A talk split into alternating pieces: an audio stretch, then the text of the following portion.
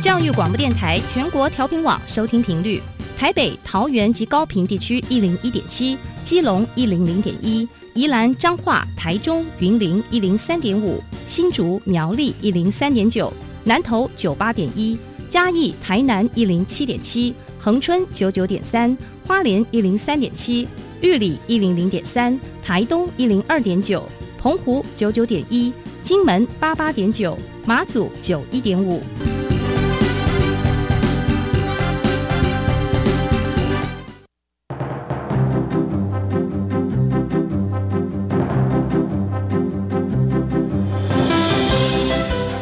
湾的教育要怎么做才能使孩子面对未来的社会呢？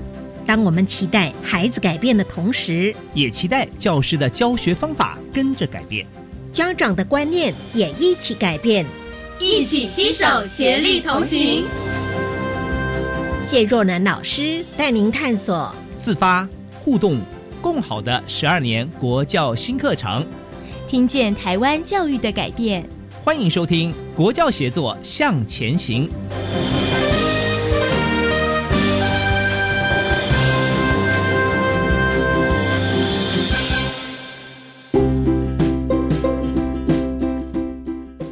大家收听《国教协作向前行》，我是若楠。今天呢，我们要跟听众朋友来分享的主题是我们 SDGs 的相关议题，特地跟您来谈一谈有关于环保、绿活、永续发展的环境教育。我们的听众朋友呢，可能都注意到啊，我们在新的年度当中开设了这样的一个主题，最主要呢是世界各国都纷纷对于地球环境可以说是越来越重视，而我们也知道地球上的每一个人呢，都是世界公民，也都必须理解、思考，跟用实际的行动来保护我们的地球。那怎么样让学生能够成为地球公民的一份子，理解？变迁跟概念是相对重要的一件事情。今天非常荣幸，我们邀请三位来宾跟听众朋友一起分享讨论。第一位是台北市永建国小的校长吴文德校长，校长好。哎，主持人若楠好，还有各位听众朋友们，大家晚安。好，校长同时是担任台北市环境教育中心的主任。那么同时呢，还有我们永建国小的两位主任在节目中也跟听众朋友一起来讨论。另外一位是永建国小吴淑娟教务主任，淑娟主任你好，主持人好，各位听众大家好，我是永建国小的淑娟。好，还有另外一位呢，也是永建国小的张仁英学务主任，仁英主任你好，主持人好，还有听众们大家晚安。是，谢谢三位来到我们节目中跟听众朋友一起分享啊。我们先请校长跟大家谈一谈，台北市环境教育中心提供了什么样的课程？活动还有师培的资源来给我们台北市的所有的学校一起共同参与呢？哦，OK，好，其实我们台北市学校环境教育中心，它是呃教育局啊，它直接诶的一个组成的一个任务单位。那它目前是设立在我们永建国小校园里面。那环教中心，它当然它有很多的推动的一些宗旨或者是目标哈。我大概简略的特诶跟我们所有的听众介绍的是。呃，环教中心现在目前主要的业务是在推动我们全台北市各学程的呃环境教育游学课程，嗯哦，还有包括办理我们的环境教育人员认证的研习活动，还有老师们的，甚至于一般民众的这个环境教育啊，当然包括刚刚主持人提到，也是我们的主轴 SDGs 这个部分。那其实我们就是所有的课程或者活动都会结合。配合 SDGs 的十十七项指标去进行相关的教师或者民众的研习活动，或者是小朋友们的游学活动。那当然也会肩负着帮局里面去办一些环境教育业务，例如等一下可能我们两位主任会跟大家介绍的，呃，像绿屋顶啊、小田园，我们台北市的推动了重要的政策啊。那当然还包括了。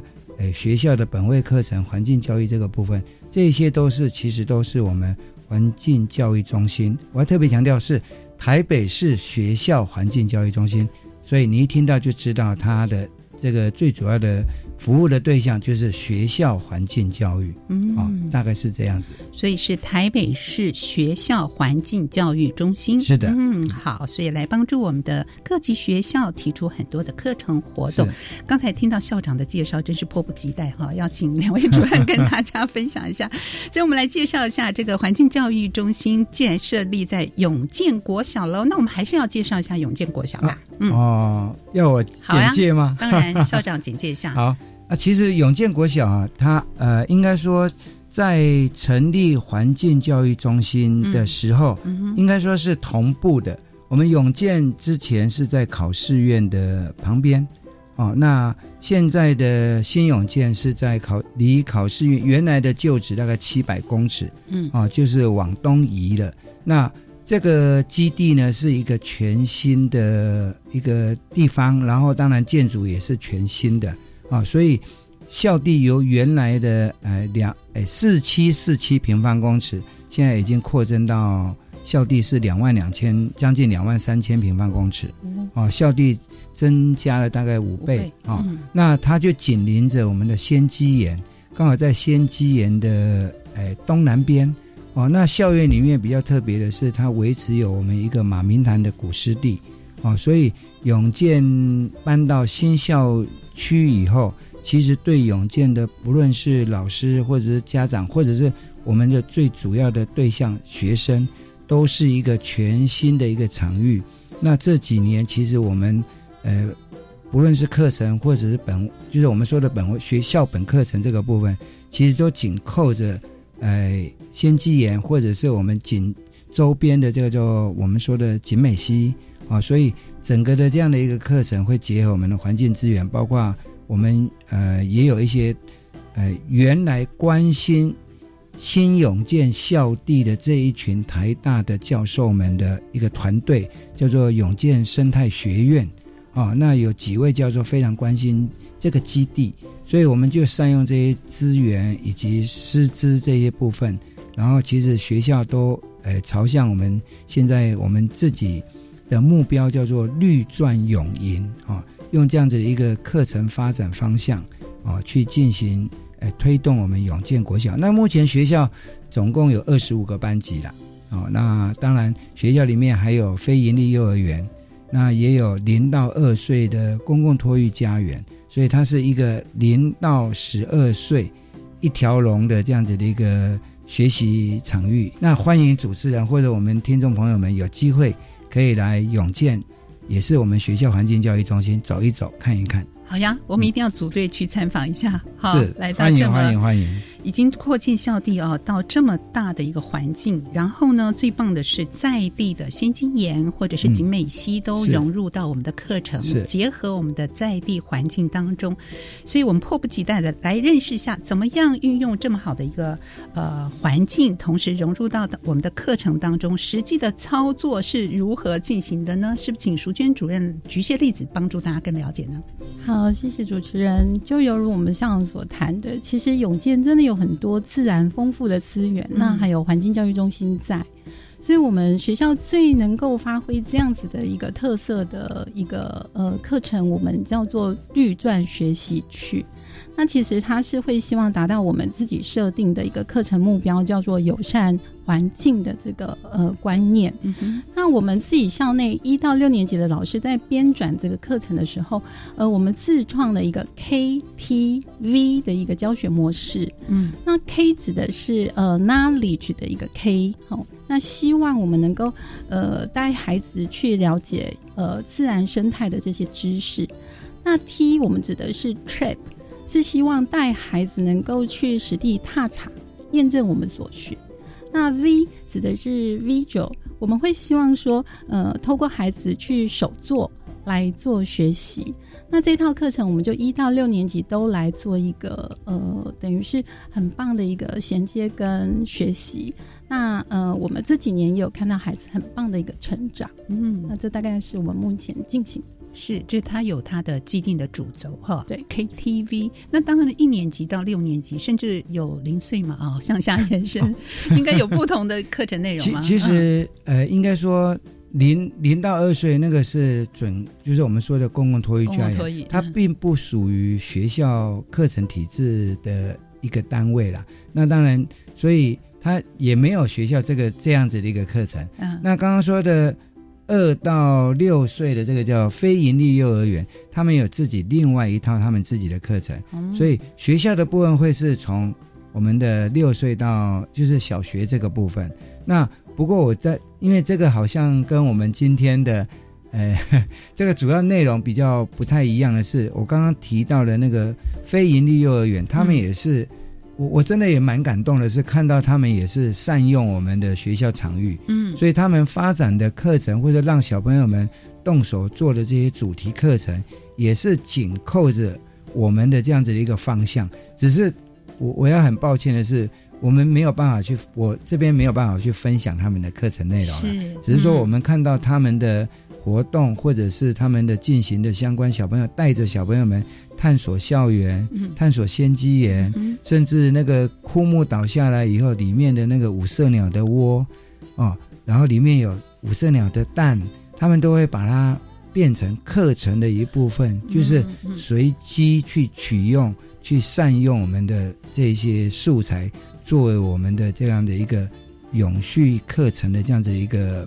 内容我觉得蛮感动的，他们就是就地取材，融入在这个环境当中。啊，淑娟主任，那我来补充一下，我们低年级运用到校园的一些课程内容。其实低年级的生活课里面有认识学校的动物跟植物，还有一些呃老树啊等等的这些内容。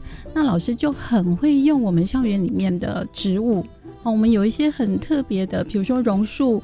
白千层，他们有一些缠绕的一些现象，嗯，那孩子就会透过老师的带领去认识他们，拥抱他们。那我们也会在秋天的时候会捡拾落叶果实，那回到校园里面，我们再去重新做一个呃植物拓印或者是一个拼贴的创作，所以孩子会很自然的在自己的身边去发现这些呃植物的美呀，然后动物在校园呃飞舞啊，或者是停留的影像。那其实，呃，这是我们在低年级很有特色的部分。听起来跟时序、跟环境啊，或者是跨领域，好像艺术啊，各领域都可以结合在一起，是吗？是的，没错。嗯，那这是低年级，那中高年级呢？有做不一样的？嗯，对，我们中年级的部分就会带到我们的社区。嗯，其实，在景美木栅很棒的地方，有它所谓的庙宇，哦，庙宇的文化。那甚至在文山区有茶。所以，我们也会从呃庙宇跟茶的知识，先让孩子在行前做完了解之后，再带孩子到现地去，呃，了解这些呃实际的美跟古人的一些创作的概念。那回到学校之后，我们就会有一些，比如说导览手册的制作，然后小小导览员的一个带领，哦，可以让呃中年级的孩子有这些基本的知识。那到了高年级就会更有挑战性哦，我们可能就会到台北大众走，或者是去七星山，哦，那校园里面也有老树，那很感谢校长，就是运用了一些资源，让孩子可以有攀树的体验。那也很谢谢学务处，我们就会在毕业系列活动，就会带一些呃独木舟，在景美溪做净滩等等。那这些都是在我们绿钻学习区，不是静息，就会在对对对对，就会在我们绿钻学习区的整体的课程做小一到小六的一个衔接。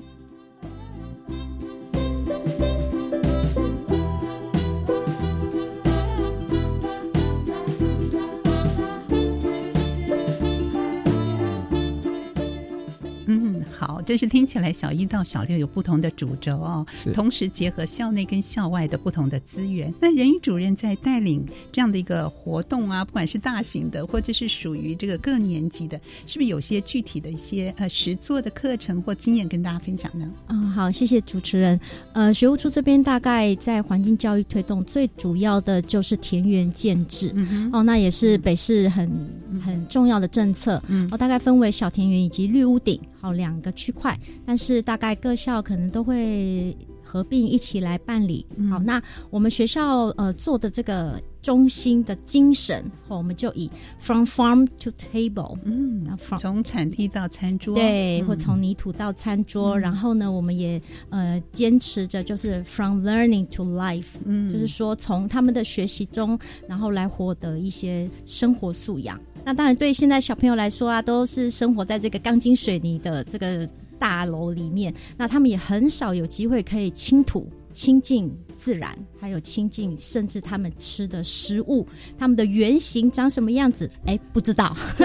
对，都看到是餐桌的菜，没错。那当然，老师在推动这个课程会有困难啊，因为哎，我们也是边做边学习，好，边学着怎么种菜。怎么除虫哦？怎么做烹饪哦？所以跟小朋友也是一起来学习的。那呃，我们在推动田园课程，我们大概分为四个主轴哦。从呃资源永续哦，这个时候我们就会跟小朋友谈呃有机耕作、自然农法等等的，用一些比如说击壁的方式啊、间作啊哦。是这个耕种的技巧。那第二个，我们也会推行呃亲土爱乡，嗯，就是结合我们的社区，好，我们运用一些社会的资源，引进社会资源来做一些呃专业的这个田园的知识，比如说有呃农夫老师的指导，还有一些呃这个社区的协会。我会进到校园里面来，一起来为我们做课程的一个填补。那在大型校庆的时候，我们也跟社会呃跟社区来结合做呃这个零碳足迹的蔬菜义卖。那我们获得的这个金钱，我们就会捐赠给这个社福机构等等的，好拿来做社区的推广，还有一些对社会的回馈。那第三个主轴进行的是健康饮食。我们运用田园，然后结合食农食育，我们小朋友自己烹饪，好学习做菜，然后来做蔬果汁，我们来做呃这个花椰菜两吃，来做个香草饮品，嗯，哦，就是真的是。动手做，然后回家可以跟家人分享。哇，这个最实际了。是啊，回头回扣在我们的实际生活中，而且小朋友很喜欢吃。哎，我我很好奇，这个花椰菜、双色花椰菜，有的小朋友是不是以前不太喜欢吃？经过这个活动之后，永健的孩子特别爱吃。哇，为什么呢？怎么样可以做到这件事情？呃。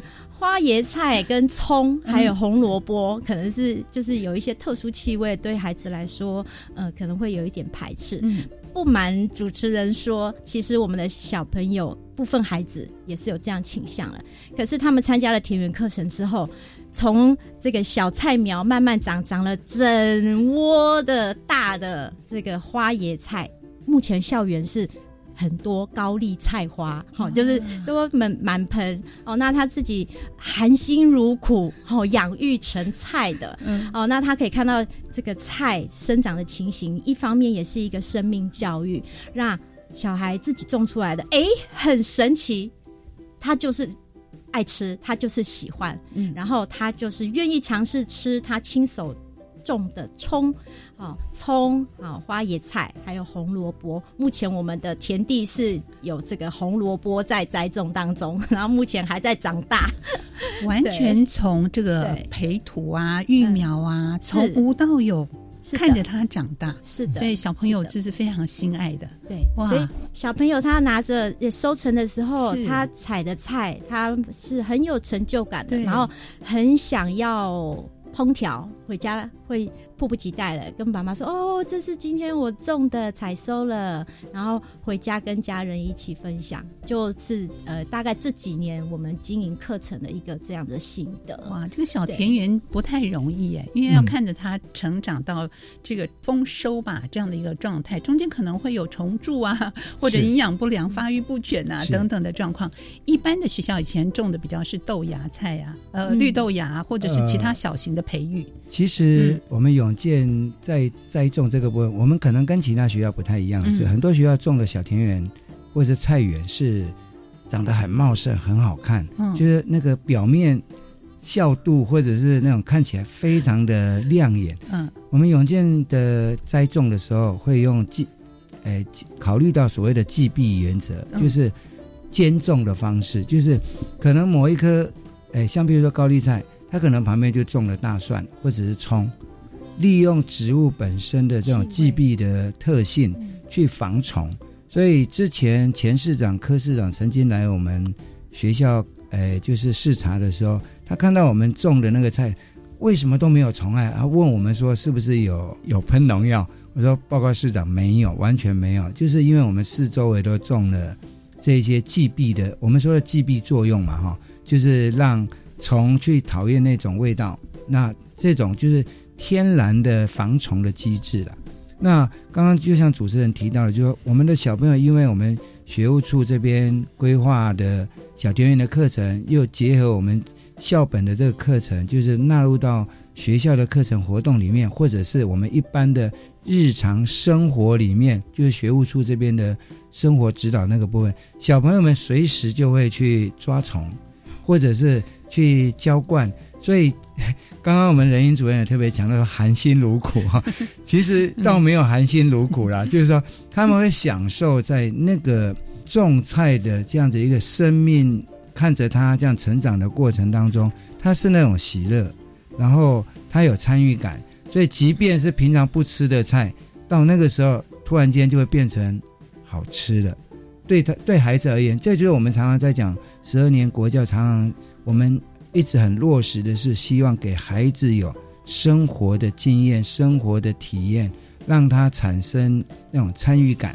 那透过有这种参与感，有实做，所以包括我们刚刚说的绿钻学习去这样一个主题课程里面，其实我们一直强调的，会希望小朋友们不是只有看、观察，就是或者是玩，不是只有这样，我们会期待甚至还有手做，哦，就是有有产出。然后有一些东西它是可以拿到手上，甚至可以带回去。那其实这种东西就是结合到我们所谓的生活素养那个部分啊，就是这不就是我们现在十二年国教在一直在谈的，不管是 SDGs 也好，或者是一般的学科本位这个部分也好，其实孩子们都是那个第一手的行动经验。嗯，我觉得那个是最重要的。这个我们各处是在办这个活动的时候，永健或者是环教中心。其实一直强调的就是往这个方向发展。是，我们也看到在实际的执行过程里面，它的丰收以及它的呃用心所在，其实是回扣到我们生活的层面。而且希望孩子就是一颗种子发芽成长，他回去是影响一整个的家庭。是，所以如何实做，还有刚才说的很重要，就是孩子动手之余如何。产出一些分享，或者是紧扣到我们的课程里面，相互的融合呢？我们在下一段节目当中继续请今天的三位来宾来跟听众朋友分享。好。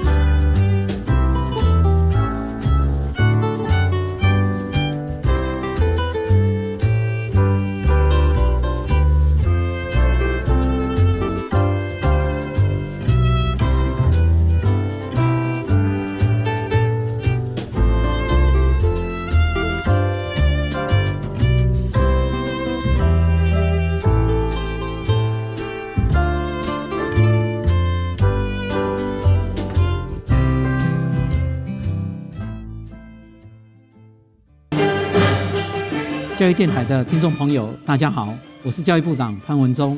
是否农历春节，在这里我要先感谢各位教育现场所有的老师及同学们，在过去的一年，大家辛苦了。寒假期间，我要提醒大家，除了在家好好的陪伴家人、团聚吃饭以外，也可以到户外走走、运动，保持健康的身心，迎接龙年的新挑战。教育部祝福大家，天天龙健康，学业事业龙顺利。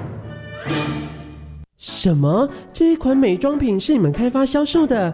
哇，也太强了吧！我们是将原香作物的植萃原料应用在美妆品上，很特别吧？有经费研发吗？我和伙伴们参加了 U Star 创新创业计划，不只有机会拿到创业奖金，还有各领域的业师陪伴辅导哦。哦，听起来很不错，我应该也要去尝试一下。你可以上 U Star 创新创业计划官方网站查询。欢迎和我一起创业，为原民部落打拼。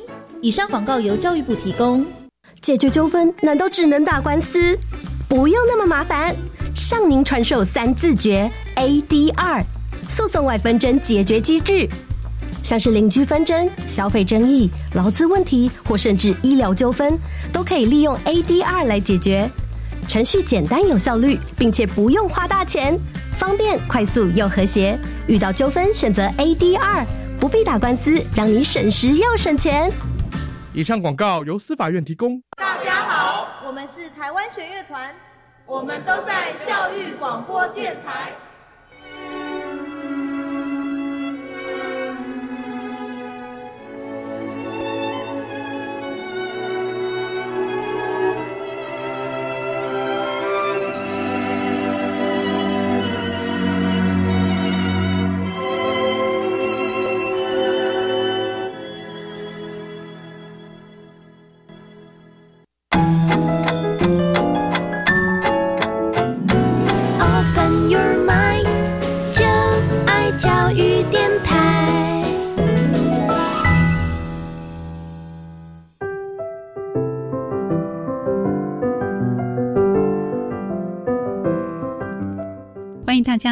国教协作向前行，我是若楠。今天为听众朋友邀请到台北市学校环境教育中心吴文德主任，主任同时是担任台北市永健国小的校长，同时还有两位来宾吴淑娟教务主任以及张仁英学务主任，同步的在我们节目当中跟听众朋友分享，让我们大家充满了信心、又好奇又敬佩的这种在学校永续发展的环境教育课程到底要如何进行，同时。协助到我们全省各地的国小呢？那怎么样做这些课程？如何融入在实作的过程？会不会遇到一些困境？同学们、老师们的回馈反应又是如何？大家是不是像我一样的好奇呢？刚才呢，我们竹娟主任有特别提到学校的课程包含低、中、高年级不同的一个设计安排和用心，非常强调一点是希望同学们经由实作回馈到学校的学习的课程，他在各领域当中有些实际的。一些表现吗？我们可以举例来说明一下吗？我想接续上刚才有分享的那个手作的感动来说起，因为其实呃，我们手作的部分是最能够让孩子在脑脑内刻画他学习历程的一种方式。嗯，所以其实我们很强调就地取材。那我们在五六年级孩子的课程的部分，我们也会结合教育局的艺术家住校的一个计划，邀请艺术家。到学校带领我们运用学校的素材来做所谓的手手做的一个内容。那我们五年级曾经做过蝙蝠屋，因为我们学校有很多蝙蝠的部分。哇，那个蝙蝠哈，都会里面也很多哦。所以只是以前我们很多人都对蝙蝠会有先入为主，或者是传统的，觉得它可能会带来什么。粪便啊，什么卫生的问题，大概对他不甚了解。我们只是结合住校艺术家这个这样的一个课程。嗯哼，对我们也是当初想说，孩子对蝙蝠应该有一些些的迷思，嗯，所以我们就透过学校，嗯，可能傍晚很容易看到的蝙蝠，然后呃，借由所谓的环境教育课程，让孩子先认识蝙蝠的一些特性之后，我们再去做创作。那我们就会运用学校特有的一个公益教室。哦，做了一些木材的裁切跟拼贴，那最后再回到我们译文课，英文老师带孩子做彩绘。那结束之后，我们再把这样的作品回到我们自然课，请自然老师带着孩子做观察、做实验。哦，做一些记录。那孩子对于蝙蝠就再也不是印象中的吸血鬼的这一块，可能就会觉得它有它可爱的地方，小小的，还会爬到那个蝙蝠屋，还会去呃生宝宝、睡觉等等。那我觉得这个部分，嗯，对孩子的视野会是一种另外的打开。那这个应该就是我们课程里面很强调，为什么透过手作可以包含很多领域的一个结合。嗯，那对孩子的一个学习也是重新的呃开始。嗯，那你观察到同学们的回馈又是什么呢？哦，其实孩子很好奇耶，就会想要知道说，到底他们做的蝙蝠屋有没有蝙蝠？会来住？对，来住。那校长也很支持我们做这样的事情，所以我们也在资讯设备上有做了一些配合。我们有装那个，我们说监视器啦，其实它就是一个，我们把它称为记录器，观察它有没有进去，有没有有没有利用它。那个就是刚刚我们淑娟主任提到的，就是那个科长那个部分，我们就变成说这个部分就是鼓励老师们去带孩子们去观察，到底这个蝙蝠什么时候来，然后使用的频率有多高，可以去进行我们提供这样子的一个素材啊，就是这样的一个机会了。那小朋友们最常反映啊，就最常听到就是说，校长真的有蝙蝠来耶，可是他没有住，真的来探访一下就走。对，然后我就说。那为什么没有住？有没有想过说会不会是爬不进去啊？例如挂的高度，对我当然就跟他讲说，我不是蝙蝠，我我没有办法回答您。但是你可以去看啊，可以去观察。延伸这个就说，其实，在更早之前，我们学校里面的校门口正上方有一个直径有五十公分的那个胡蜂虎头蜂的窝，我们并没有把它摘摘掉，特别去架监视器，然后去让小朋友们。及时我们称为直播啦，啊，就直播让全校的师生还有老师可以去看，它就会变成我们的教材。嗯，那同样的，我们的这个学校发展的这些课程，也是用这样的一个精神，然后让孩子或者是老师有多一些生活周边跟生活息息相关的这些素材去进行。那您刚刚提到那个回馈啊，不论是种菜也好。或者是我们做蝙蝠屋，或者是我们我们校园里面有富裕原生鱼啊，我们台北市的一个基地。那我们小朋友们透过手作也去创作，然后也把这个基地变得呃很特别，跟生活有做经验结合。那小朋友们就会有一些回馈，哎，有一只鸟站在那个池边，然后不会吃？我说对，它就是准备要去吃，它就变成原来那里没有这种状况的。可是我们透过校园营造、校园的课程，或者是我们的学习的活动，会变成它就是我们的素材。对，而且就地取材，引起小朋友的动机，他想要好奇观察，我想要知道为什么，这就引起了他们的学习兴趣。是，所以任英主任也有很多的观察，或者是我们学校或我们的环境教育中心做了很多整体性的一些活动啊。您的观察又是什么呢？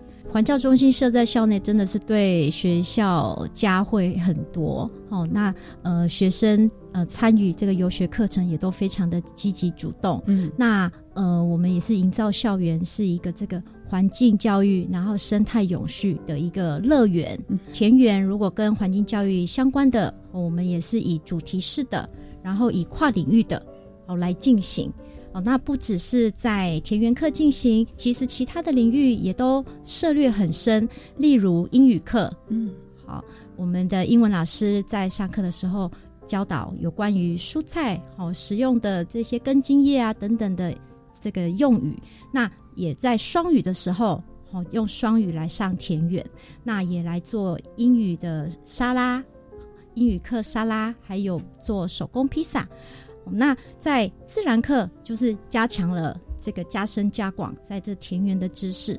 那在数学课，他们用这个我们做地瓜园，哦，那他们要去调算这个呃比例，哦，这个水呀还有原料的比例等等的，好，然后呃在我们有结合到一些校外教学、环境教育的校外教学，同时我们也申请了台美生态计划，现在我们也在这个计划。正在进行当中，呃，里面有很多的一些资源，好可以运用。像呃，先前小孩子就到了关渡平原，好去进行插秧，去进行自行车的体验。哦，对，现在都市的小孩这个体验真的是很很难得的。哦，那在这个台美生态计划里面，我们学校选择的是推展这个健康生活，所以也是把学校的健康教育、还有环境、还有田园和我们怎么推回收资源等等的，我们就是融合在这个里面。听起来学校有很多的计划、课程和作为哦，希望把我们的永续环境的经营理念、概念融入其中。但是对老师们来说，大家要有共识，同步的来进行这件事情。当然，主任啊、校长啊，必须要跟老师不断的沟通，包含校内的资源、校外的资源互相做整合。校长可不可以谈谈，怎么样带领我们主任跟学校的老师们在推行上更加的顺畅呢？呃，其实哈，我。不敢说带领老师们呐，基本上我比较不喜欢由上而下哈。一直以来，因为我今年已经是在永健第六年，刚到永健来就一直鼓励老师们，就依他的专长，依他的兴趣，然后去发展他自己的特色。这些能力呢，我们去把他帮他去做会诊，那从校长的角度去帮他争取资源。或者是去把这些资源去做同整，嗯，同整了以后，让老师们分别去进行。像刚刚我们淑娟主任提到的绿钻学习去这样子的一个主题课程，其实它是分别把老师各自不同的专长去整并在一起的。所以这样整并的时候，就不是由上而下要去做这件事，而是老师们觉得他身边，或者是他手边，或者是他专长是什么。去做他想做的，他可能有一些地方是不足的啊，或者是没有自信的，那我们就想办法帮他争取资源，带入外部的资源进来，找一些师资进来分享不同的领域，他们就会去做讨论，那讨论以后去整合在一起，去发展出学校的这样的一个课程。可是说真的，在进行这个的时候，还是会有所不足的。你说我们永健的这样绿钻学习去很完整吗？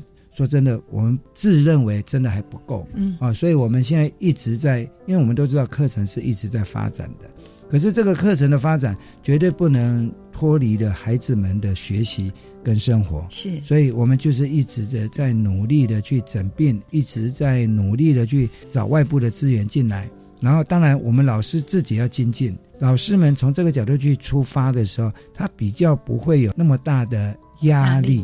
所以他们会比较愿意去做，嗯啊，那一直持续的在进行的时候，其实慢慢慢慢的，也许看不到那种立即性的那种光鲜亮丽的特色，可是它却是很扎实的，从最基本的东西去慢慢的扎根、去延伸、去生长出来的。所以，我们这些课程是一直在茁壮、一直在稳固的。是，就像校长说，不断的发展、稳固的、扎实的前进当中，所以在这过程里面，主任的角色也特别的重要。当然，当然，主任是他压力很大，一定要跟老师们呢互相的沟通，把老师们的热情能够激发出来。所以在实做的过程或者大家互动的过程啊，有没有让你印象深刻，或你觉得感动，一起前进这种动力呢？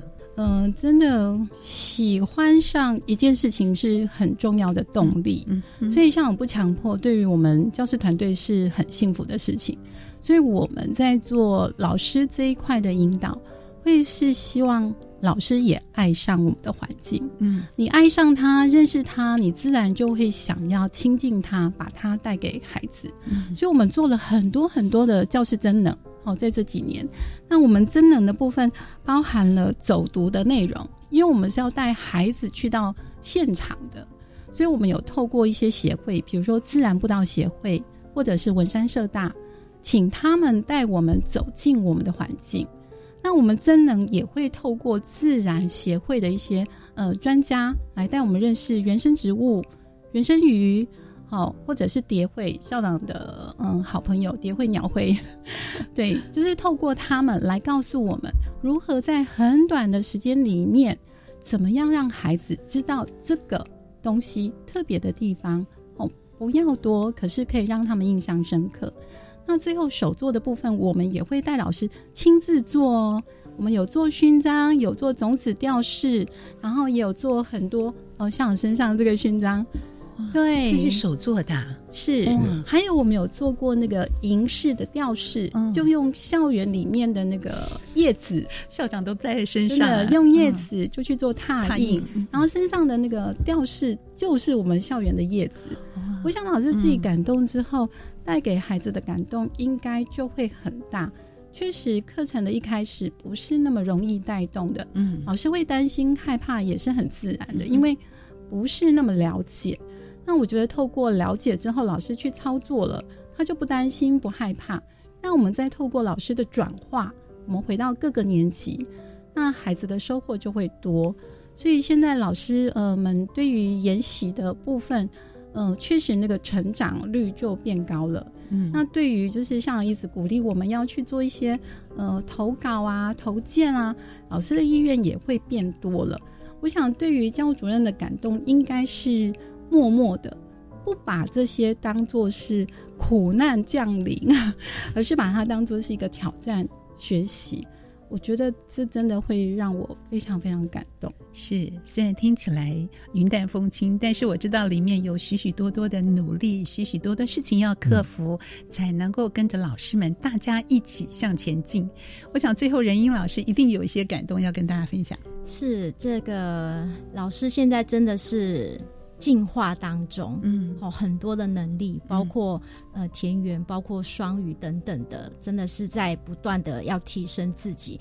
那呃，这个老师们，呃，我们能够做的就是一个基础的增能。那关于田园的话，其实。我们都自嘲啊，自嘲我们就是农妇群。呃，一方面我们美丽的农妇，农农妇，对对，但是我们做的很开心，因为你看到孩子开心，他们有成就感。其实老师们，这个是最原始的快乐。那呃，我们引进社会资源，有食农游艺协会来为我们的老师增能，哦，栽种，还有一些专业知识、防虫等等的。哦，再来，我们也呃举办。呃，老师的校外教学，好，我们用寒暑备课的时候带老师走出永健，去看看外面，学学什么是环保昆虫黑水虻，然后呢，我们去看看飞龙饲养鸡，哦，就是还然后来看看我们要怎么处理剩食或者是真食，哦，就是在这个营养教育这一块，就是我们走出去看看。这个世界，然后吸收一点新知识，那回来当然是做一个增能以及奠基，但是也是在做一个呃对这个能力的展现，还有一些能力的一个堆叠，就是让老师们能够不惧怕去。接受，或者是对课程有做一些新的研发。嗯，我相信工作团队的默契还有热情，也是让大家继续向前的最重要的动力。最后，是不是也请校长鼓励大家多多运用环境教育的资源呢？我们常常讲的，最好就是把工作跟专业跟兴趣去做结合。嗯，所以在学校里面，在推动任何的，不管是课程也好，要试着去享受它。然后从中去获得一些乐趣。那其实那个所谓的专家，都是一加一加一慢慢的累积起来的。所以只要老师们，或者是我们的主任们，或者是甚至校长们愿意去做，不用怕，就是试着去推。向前行就对了。嗯，不用怕，我们在一起，然后一起向前向前行。是的，好，国教协作向前行，今天成功完成任务，也谢谢校长还有两位主任在节目中的分享，谢谢大家，谢谢谢谢。节目继续，我们邀请大家一起来收听《笑声飞扬》这个小单元，由白天为我们直播。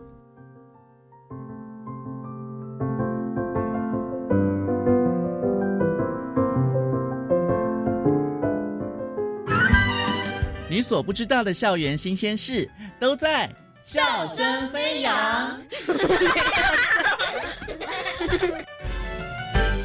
欢迎来到笑声飞扬单元，我是白天。今天为大家邀请到的是来自宜兰县礁溪乡礁溪国小的校长张正义校长，校长好，主持人好，尤淑玲教务主任，主任好，主持人好，各位听众朋友大家好。双语教学的部分，我们请尤主任为大家来分享。我们学校呢，因为产业兴起，其实学校有很多新兴的社区哈起来，然后很多就是外地来的移居到礁溪这个地方。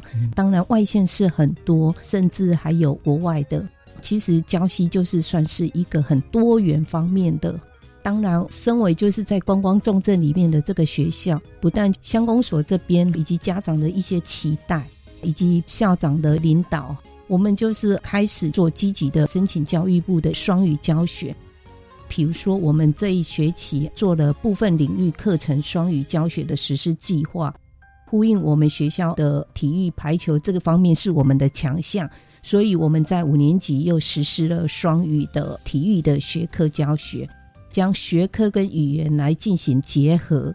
再来就是教育部有一个扩大引进外籍英语教学人员的计划，也是我们积极争取的，让学生与外师有更多的对话机会，让学生呢就是很习惯、很自然的在双语的教学里面走出去，就是我们的观光，然后也希望学生能将教西的观光跟他本身的双语的能力能做一个结合，来带动整个学校更深的特色的课程。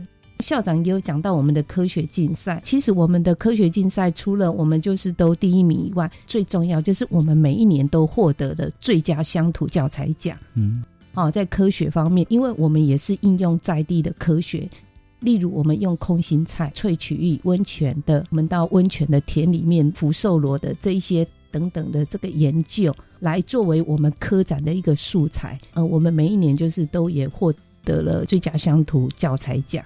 请教一下尤淑玲主任哦，礁溪国小是双语教学的重镇嘛？大概是几年级才会开始实施这样的教育呢？我们是从三年级开始实施双语教学，嗯，一二年级呢，让他们就是做一些比较生活化，再是多国教育的一些初步认识。当然，因为我们有这样的外事的资源。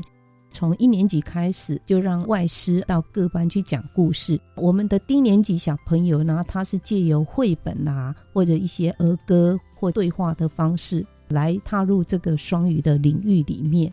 但是比较在学科知识上，我们是从三年级开始，嗯，然后一直到五年级就会实施这个双语体育的课程嘛。对对。再请张正义校长分享，在礁溪国小推动双语课程和科学的部分要怎么凸显呢？其实我在礁溪国小这么多年哈，真的也看到我们这么多的团队，我一直感受到这一个英语跟科学的这部分呢，一直没有办法凸显出来。那所以在经过来了一两年之后，我们整个行政团队做的沟通跟改变，所以这四年来积极的推动，确实是年年让我们学校都在课程方面有所突破。除了这个以外，对外的各项的成绩都非常的好，感谢家长的支持。所以，我们这几年年年增班，在少子化的过程当中，有这么好的机会增班是很不可多得。那当然，外部是全校的师生共同努力来完成。所以我们很珍惜这些社团以外，其中重点是的这些，是我们特别在体育跟科学部分呢，做更加的来努力推动。这是我们在社团还有一些团队的一个积极努力。没错，张正义校长帮我们介绍了，因为要任务的传承社团，所以有知识性的社团、体能性的、艺术性的和技能性的多种的社团，是可以吸引更多的家长把学生带到学校来，然后发展他们的特殊的记忆。是。尤淑玲主任呢，在帮我们分享宜兰礁溪国小。我们学校是一个百年的老校，礁溪国小的校地面积达到三点八六公顷，这个是非常的大。那个也是全宜兰县国小最大的学校，还保留了一些树木啦，甚至底下曾经有温泉的水冒出来。嗯，这个都是学校很特殊的一些地理风貌。在宜兰县里面非常的漂亮，尤其是我们后面的一些树林啊，也都保持的非常的好。比如说像蓝雀啦，只是一个很丰富的自然生态的景观。嗯，这就是我觉得，哎，礁溪国小一个除了温泉以外，只是一个很漂亮像森林一样的学校。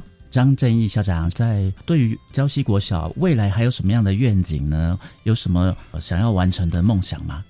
我想做也是最后的一个总结哈，对这个深深的很感谢哈，这个团队跟所有的师生。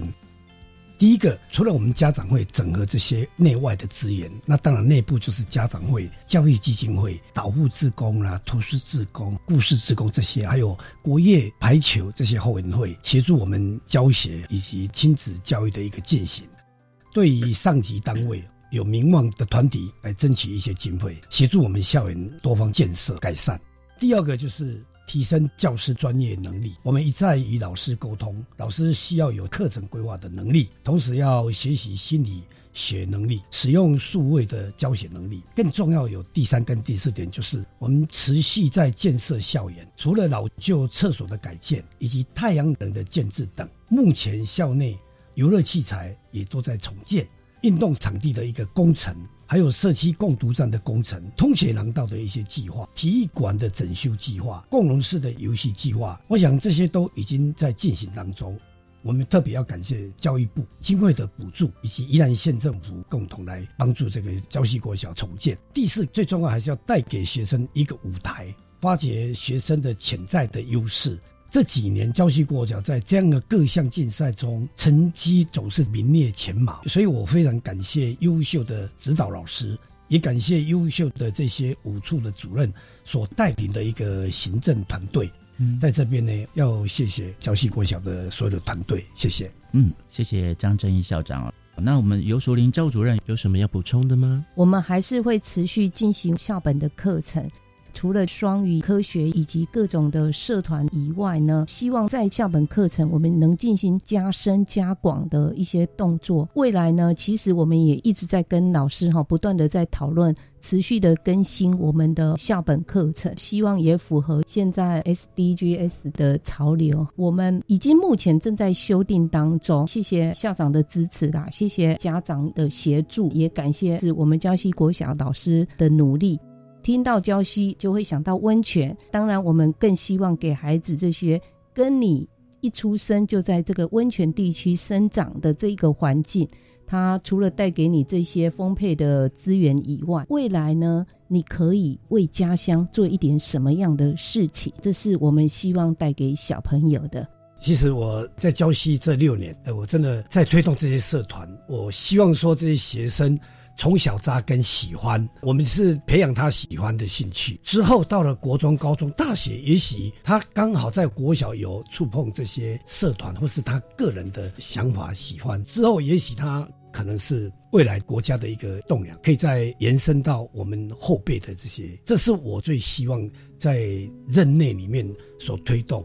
也希望说每个学生都有他一技之长。以前我们教育部也在推动这个一人一技，但是我希望能够更宽广。当然，我们每个每年的这个社团都会更换，学生不是说永远都是选择这个社团。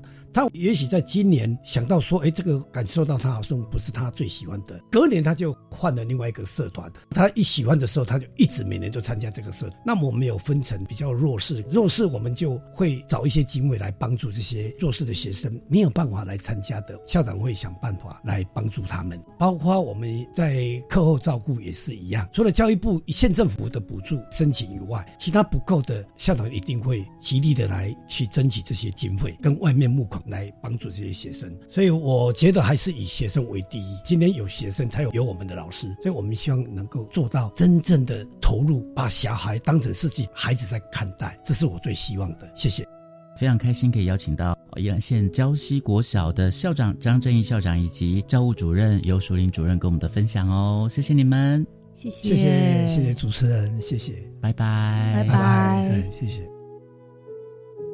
我是白天，笑声飞扬，下次再会喽。